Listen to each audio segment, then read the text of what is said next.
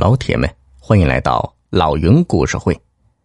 今天故事的名字叫做《顶上数钱》。江湖上谁都知道，沈大强虽然五大三粗，却有一手百步穿杨的绝技。名声传出去，事儿就找上来。这天，有个叫藤野的日本军官突然带着一队士兵。找到沈大强。听说您是这一带的神枪手，我们大日本军队也有这样一位高手。我想请你代表中国人和日本军人切磋切磋枪法，你有兴趣吗？沈大强心里明白，藤爷说的切磋其实就是比赛。既然是比赛。那就只许日本人赢。沈大强向来是争强好胜，可不想去做日本人的陪衬，于是他陪笑着说：“ 呃，藤野长官，其实我是徒有虚名啊。”藤野立刻打断他的话：“哎，为了中日两国人民的友谊，我想你一定会参加的。”看那些日本兵端着枪等他答应，沈大强只得说：“啊，那具体怎么个切磋方法？”藤也是冷冷一笑：“既然是高手，那就刺激点，就比一场顶上数钱呗。你回去准备一下，三天后我来找你。”一听到“顶上数钱”四个字，旁边的人都倒吸一口凉气。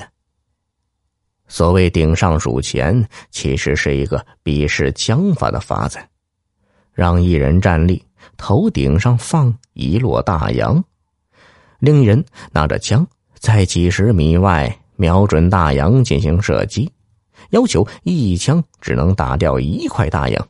直到最后一颗子弹打掉挨着头皮的最后一块大洋，这可是一种随时都可能出人命的比法。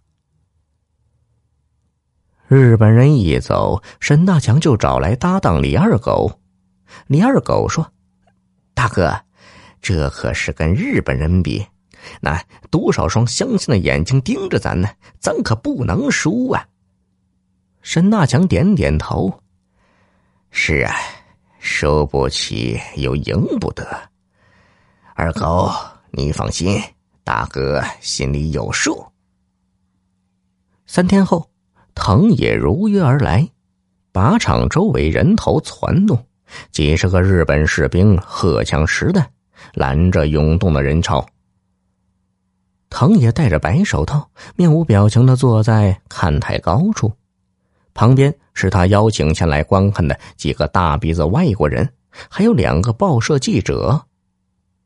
阵势摆的这么大，藤野这一次志在必得，他要通过比赛告诉在场的所有人，他们大和民族是多么优秀。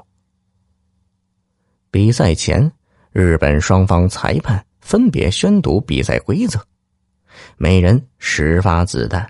半个时辰之内，时间最快、打中大洋最多者获胜。愿赌服输，听天由命。